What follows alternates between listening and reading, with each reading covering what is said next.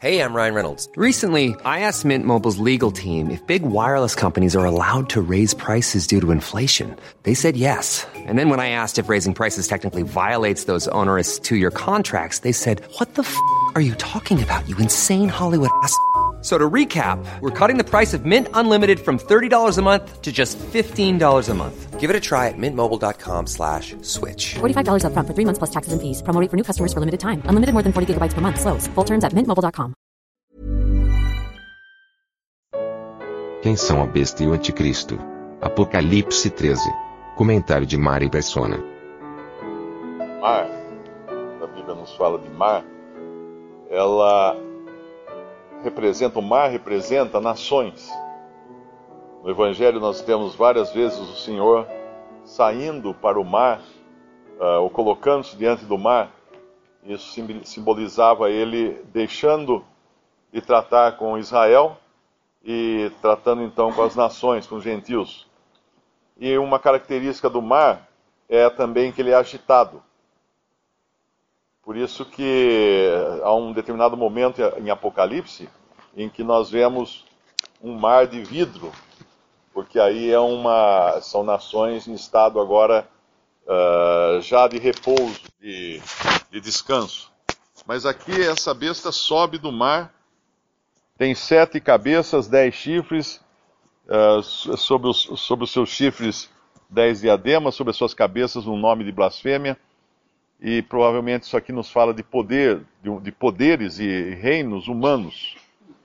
Algo que vai, evidentemente, se levantar durante esse período aqui da grande tribulação.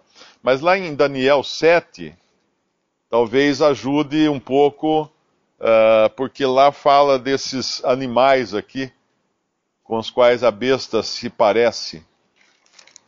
Daniel 7, versículo 1. No, no, primeiro ano de Belsazar, rei de Babilônia, teve Daniel na sua cama um sonho e visões da sua cabeça. Escreveu logo o sonho e relatou a suma das coisas. Falou Daniel e disse: Eu estava olhando na minha visão da noite e eis que os quatro ventos do céu combatiam no mar grande.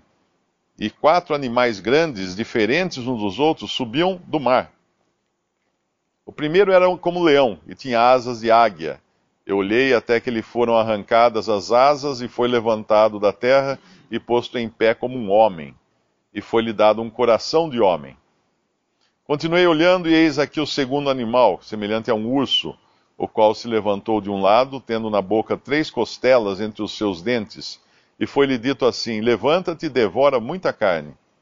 Depois disto eu continuei olhando e eis aqui outro, semelhante a um leopardo, e tinha quatro asas de ave nas suas costas.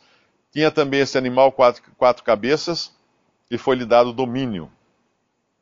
Depois disto eu continuava olhando nas visões da noite, e eis aqui o quarto animal terrível, espantoso, muito forte, o qual tinha dentes grandes de ferro, ele devorava e fazia em pedaços e pisava aos pés o que sobejava.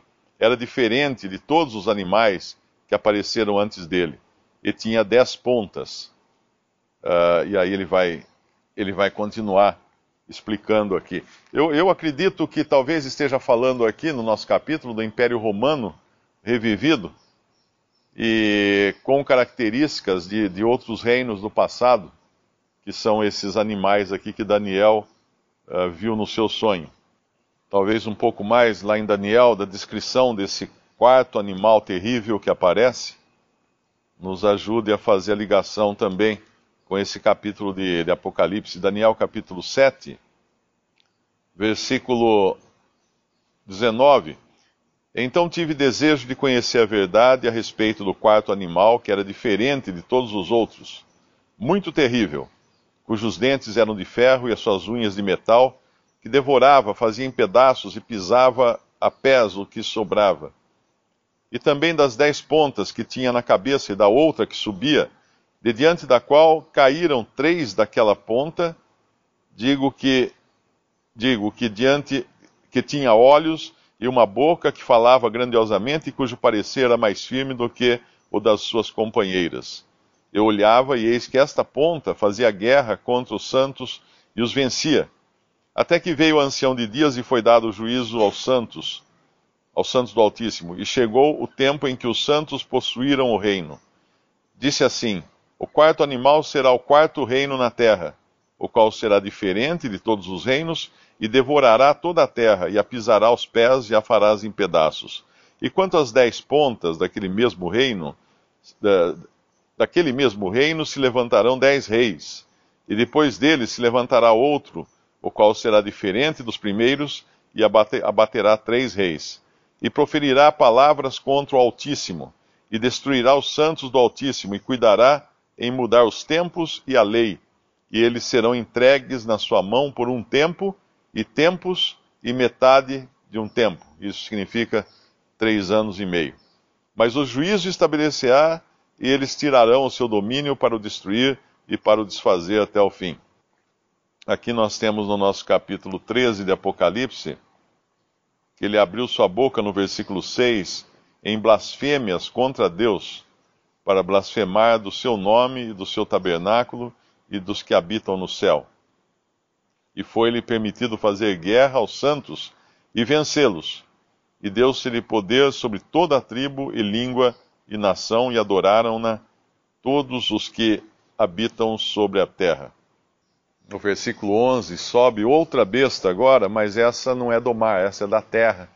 Esse da terra aqui pode significar tanto que ela vem de, de uma nação estabelecida ou de, de, um, de um estado, uma, uma condição bem firme, bem estabelecida, como pode ser também da terra de Israel. Porque muitas vezes em Apocalipse nós vamos falar da terra, mas uh, referindo-se à terra de Israel ele provavelmente será um judeu, porque aqui nós temos um, alguém que vai enganar os judeus.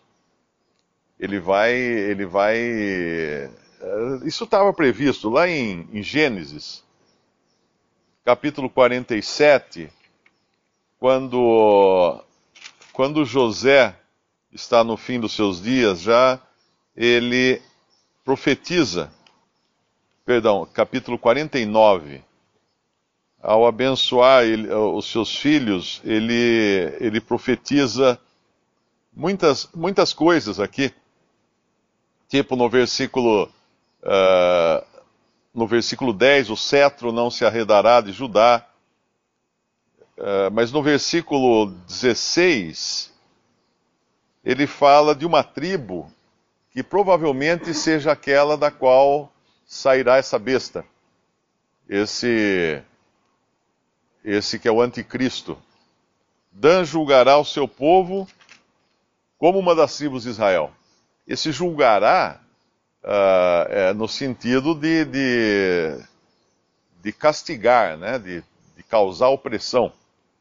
Dan será serpente junto ao caminho, uma víbora junto à vereda que morde os calcanhares do cavalo e faz cair o seu cavaleiro por detrás. E aí ele clama que a tua salvação espero, ó Senhor.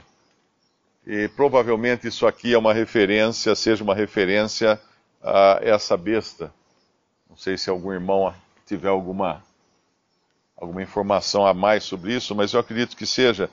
E esse esse ele vai querer que todos estejam associados à primeira besta. E é interessante isso que uh, mesmo os judeus acabarão acatando o Império Romano revivido, as suas, as suas determinações, como eles acataram, de certa forma, nos tempos do Senhor Jesus aqui.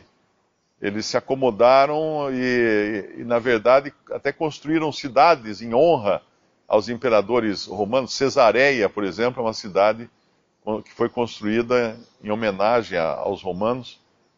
Até o próprio Herodes era um, um fantoche dos romanos, não era um rei judeu, ele era um rei idumeu, eh, do povo idumeu, mas não era da linhagem uh, de Israel, mas ele era o rei de Israel naquela ocasião. Obviamente colocado ali por seus acordos políticos com, com os romanos.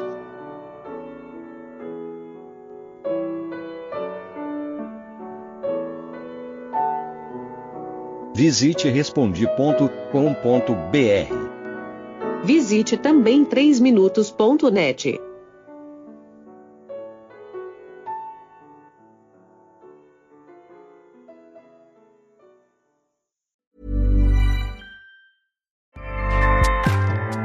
Acast powers the world's best podcasts. Here's a show that we recommend. The Real Housewives is a guilty pleasure for most, but if you're looking to not feel guilty about that pleasure, tune in to Everything Iconic with me, Danny Pellegrino, where I break down all the messy moments and behind the scenes antics of Bravo's popular franchise. And on Everything Iconic, I also interview celebrity guests like Kelly Ripa, Kiki Palmer, Drew Barrymore, Cameron Diaz, and more about their guilty pleasures, their past work, and so much more. So if you're pop culture obsessed and find yourself watching way too much reality TV like me, tune in to Everything Iconic with Danny Pellegrino wherever you listen to podcasts. ACAST helps creators launch, grow, and monetize their podcasts everywhere. ACAST.com.